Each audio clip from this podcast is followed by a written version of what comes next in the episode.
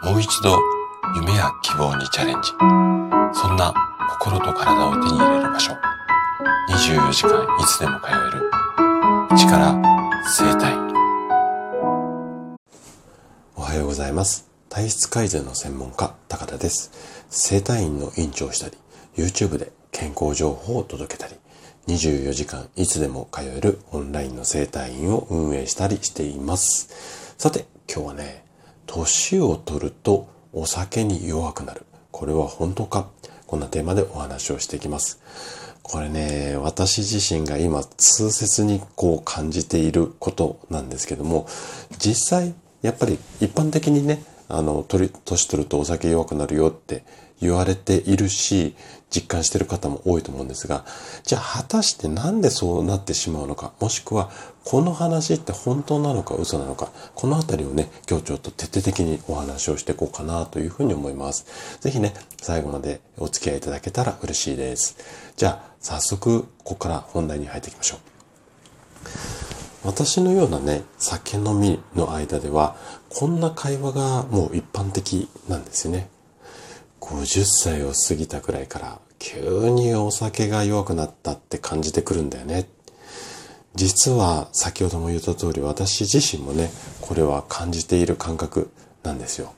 で、20代の頃っていうのは本当にね、もういくら飲んでも使いになることはめったになかったでしたし、うん、いくらでもなんか飲めたっていうか、ビールが水代わりぐらいに豪語してたぐらいの、まあ、男だったんですけれども、やっぱりね、年齢を重ねるとともに、少しでも飲みすぎると、翌日はね、必ずお酒が残るように、これね、30代、40代ぐらいから、なんかそんな感じがしてきました。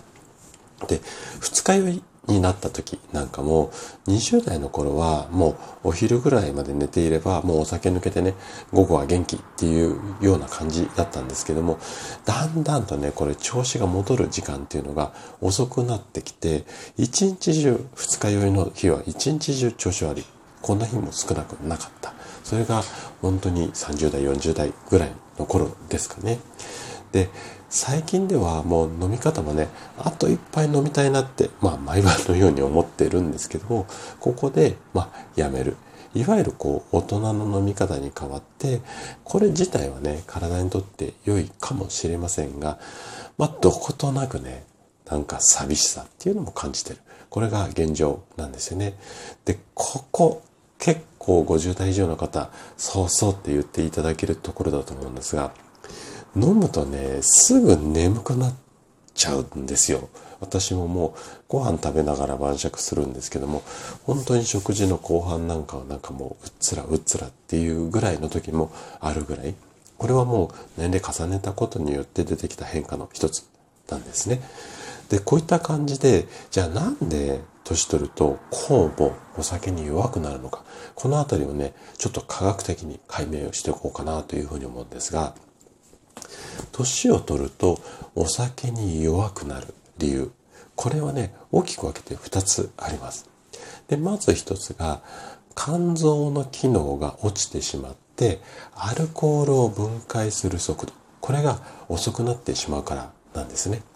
で、アルコールの分解速度が一番速いのは、これ個人差あるんですけども、一般的には平均すると30代っていうふうに言われていて、30代以降は徐々に処理能力が落ちていきます。で、同じ量のアルコールを摂取したとしても、若い頃よりもこの分解するスピードが遅いので、血中アルコール、要は血液の、まあ、体の中のアルコール濃度が高くなってしまうんですね。で、お酒がなかなか抜けないっていうのは、このアルコール濃度が高いところから分解されて低くならないからずっとお酒が残ってる感じ。こんな風に感じてしまう。要するに、枯れ、まあ、年齢重ねたともに肝臓そのものも老化するので分解速度が遅くなってる。これがまず一つ目のメカニズムっていうか理由ですよね。で、もう一つがね、年齢重ねたことによって、ちっと悲しい現実なんですけども、体の水分が下がるからなんですよ。要は干からびてくるんですね。で、人間の体はもう、あの、あなたもご存知の通り、ほぼ半数以上が水分、お水でできています。で、赤ちゃんの頃は体のね、だいたい80%がお水っていうふうに言われていて、年齢とともにだんだんだんだんこのお水の量が減っていって、高齢者になると50から55%ぐらいになります。で、この辺りをとって人間の体はだいたい60%とか65%がお水だよって言われるのはこのぐらいなんですが、私ぐらいの年齢になってくると50代半ばぐらいになってくると、だいたい半分ぐらいのお水の量になってしまうんですよね。で、たくさんの水と少ないお水に同じ分量のアルコールが入るとしたら、とイメージしてもらいたいんですけども、少ないお水の方がアルコール濃度高くなるのはこれ当然ですよね。それゆえに、年齢重ねるとともに、要は血中アルコール、またアルコールの濃度が体の中に高い状態がずっと続いて、だからお酒が弱くなる。こんなメカニズムなんですよ。で、これとともにってわけではないんですが、これはちょっと余談のところになるんだけども、年齢とともにお肌カサカサになったり、まあ、こういうところで水分量の低下っていうのを実感すると思うんですけれども、ここね、やっぱりお酒の強さにも影響ある。こういうところもちょっと驚きですよね。じゃあ、この辺を踏まえて、どんな風にお酒と付き合っていけばいいのか。このあたりをね、最後お話をしていきたいですけれども、まずね、気持ち若いままでも、やっぱりどうあがいてもね、体って確実に機能は衰えてきます。じゃあ、どんなことに気をつけて、この衰えた体ってあえて言い方しますけども、この体でお酒を楽しめばいいのか。で、アルコールには抗利尿、利尿作用、要はおしっこ出すようなホルモンを抑制する、こんな働きがあっって、おしっこの量が増えるため、脱水症状っていうのが進みやすくなります。要は酒飲むと脱水症状になりやすいってことですね。で、先ほどお話しした通り、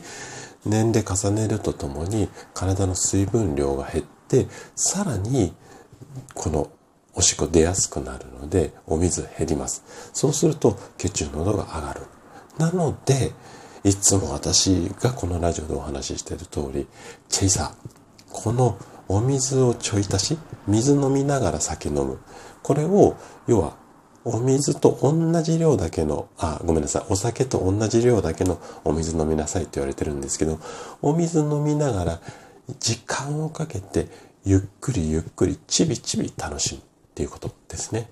で、大前提としては、やっぱり飲酒量を減らすってことは大切になります。